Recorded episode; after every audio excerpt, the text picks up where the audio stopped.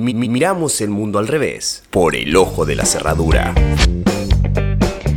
Cualquier parecido con la realidad es pura coincidencia, o al menos así lo caracteriza la ficción. Sin embargo, esa coincidencia no reside únicamente allí. No es casual y la ficción termina haciéndose carne de problemáticas que son completamente tangibles y reflejan la mediocridad que se encuentra detrás de ellas. Parasite es un claro ejemplo de esto, la película que trae a la pantalla grande una familia de clase baja que vive en un sótano en condiciones del todo precarias y no tiene ninguna posibilidad de ascenso social. Hasta que se le presenta esa oportunidad, oportunidad que permite que entren a trabajar a una casa de gente adinerada y privilegiada y puedan sentirse, aunque sea por un instante, fuera de esa situación de vulnerabilidad. ¿Por qué? Porque repentinamente el rechazo y el odio de clase se hacen presentes. Las formas de esclavitud moderna y el hacer de la persona un objeto con el que se puede hacer lo que se quiera, porque con dinero todo se compra, hasta la libertad y el poder de decisión de una persona. Pero lo más triste, o más bien desesperante, es que esto no está lejos de la realidad. Como bien dije antes, la coincidencia se hizo carne el discurso y en la Argentina es palpable. La masividad que tomó la pandemia que estamos padeciendo y la obligatoriedad de permanecer en las casas que se instauró en el país ante el incipiente avance de este virus que parece ser letal, dejó en evidencia la situación a la que son expuestas las personas que somete la clase alta en ese rol de esclavitud moderna y de miseria sistematizada e irreparable. Katy Fulop, por ejemplo, se filmó transitando esta cuarentena con su empleada doméstica, nótese el sentido de pertenencia, que se quedó en su casa. Se quedó encerrada, dijo. Era mejor quedarte acá con nosotros, le dijo a Juana. A lo que ella responde, no sé si era mejor. Y es que claro, ciertamente no es mejor pasar la cuarentena en tu casa que trabajando encima en un lugar donde hablan del trabajo doméstico como si fuera lo mismo que la nada, precarizándolo.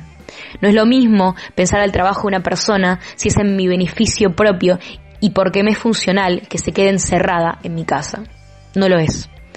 En Argentina aproximadamente alrededor de un 10% de los hogares emplea a trabajadoras para tareas domésticas. La precariedad laboral caracteriza las condiciones en las que se desenvuelve esta labor.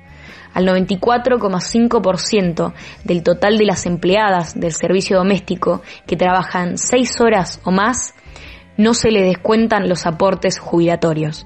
De igual manera, solo un porcentaje muy reducido cuenta con otros beneficios sociales, como aguinaldo, vacaciones pagas, días por enfermedad o incluso obra social. Lo que es más, no existe una intención fáctica de multar a quienes no cumplen sus obligaciones como empleadores, a aquellos que no registran a sus empleadas. En los barrios privados, el 100% de los hogares tienen empleadas domésticas. Quizás podrían arrancar por ahí. Un caso sería Janina Latorre, quien se filmó en Instagram llegando a su casa, diciendo que ese día, por ser ese día, comía otro menú, para variar un poco, ¿no? En la cuarentena, y que se lo hizo gente que es parte de su familia. Pero, ni bien el teléfono enfoca a quien es su empleada doméstica, corre la cámara y sigue refiriéndose a sus hijos, negándole a esta todo tipo de identidad o personalidad en la escena. Porque es empleada, porque tiene plata y porque puede hacer lo que quiere, ¿no? Y lo más cínico, para lo último, ese empresario que entró a su barrio privado, teniendo a su de vuelta como si fuera un objeto, empleada doméstica, en el baúl encerrada, porque la necesitaba para mantenerse en su casa y porque de qué valía lo que dijese ella, si necesita el trabajo y probablemente no sabe hacer otra cosa, porque como clasista y persona falta de empatía, solo piensa en beneficio propio y en acumulación indiscriminada de su riqueza, no permitiendo distribuirla, ni siquiera hacerle creer a la empleada que algún día puede independizarse y dejar de vivir en esa casa. Y no siendo suficiente esto, la trató de esclavizar y de traer a la fuerza. Y después inventó un discurso para defender lo indefendible. El coronavirus dejó en evidencia que parte de esta clase privilegiada piensa que por tener plata puede hacer lo que quiere y como quiere, sin importar que se involucren personalidades u identidades que puedan salir lastimadas por eso, sin importar nadie más que ellos. Y como si esto no alcanzara, crean un correlato que poco se asemeja a la realidad. Nos hacen creer que la pandemia no dista de diferencias sociales porque hasta el príncipe de Inglaterra está infectado. Sí, pero el príncipe de Inglaterra tiene todos los medios para tratarse e incluso muchísimo más. Mientras que, en Argentina, el 93% de 4.000 barrios populares siquiera tienen agua potable. ¿Y cómo pretendemos entonces que se laven las manos? ¿Cómo pretendemos entonces que no se enfermen? ¿Y quiénes entonces piensan que van a morirse primero? ¿El pibe que no come y vive en la miseria total o el príncipe? La letalidad del virus se vuelve secundaria ante la letalidad del desamparo y la hambruna, ante la letalidad de tener un 40% de la población pobre. E incluso pensando que la letalidad es neutralizada si salen de sus casas, considerando que viven en condiciones de hacinamiento y de salubridad nula y que tienen que trabajar diariamente para siquiera comer. Pero, si salen, de, sus casas, la policía los obliga a caminar en cuclillas, porque aparte de infringir la ley, son pobres. Pero si sale un surfer y no cumple la cuarentena, lo llevan tranquilo a la comisaría a erradicar la denuncia.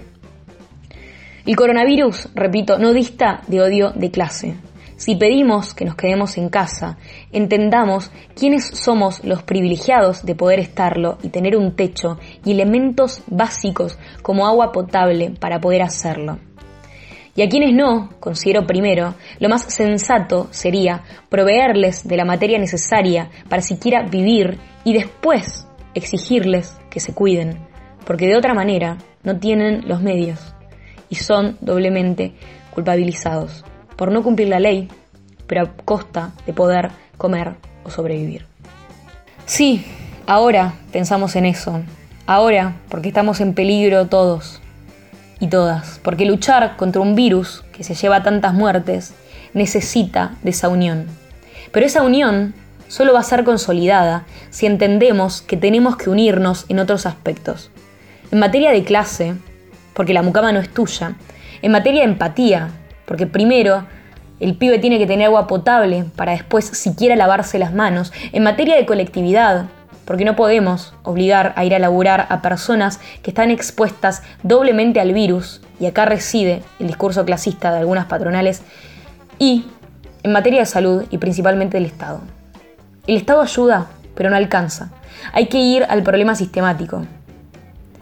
Aparte del coronavirus, los pibes se mueren de hambre y otros son condenados a la exclusión.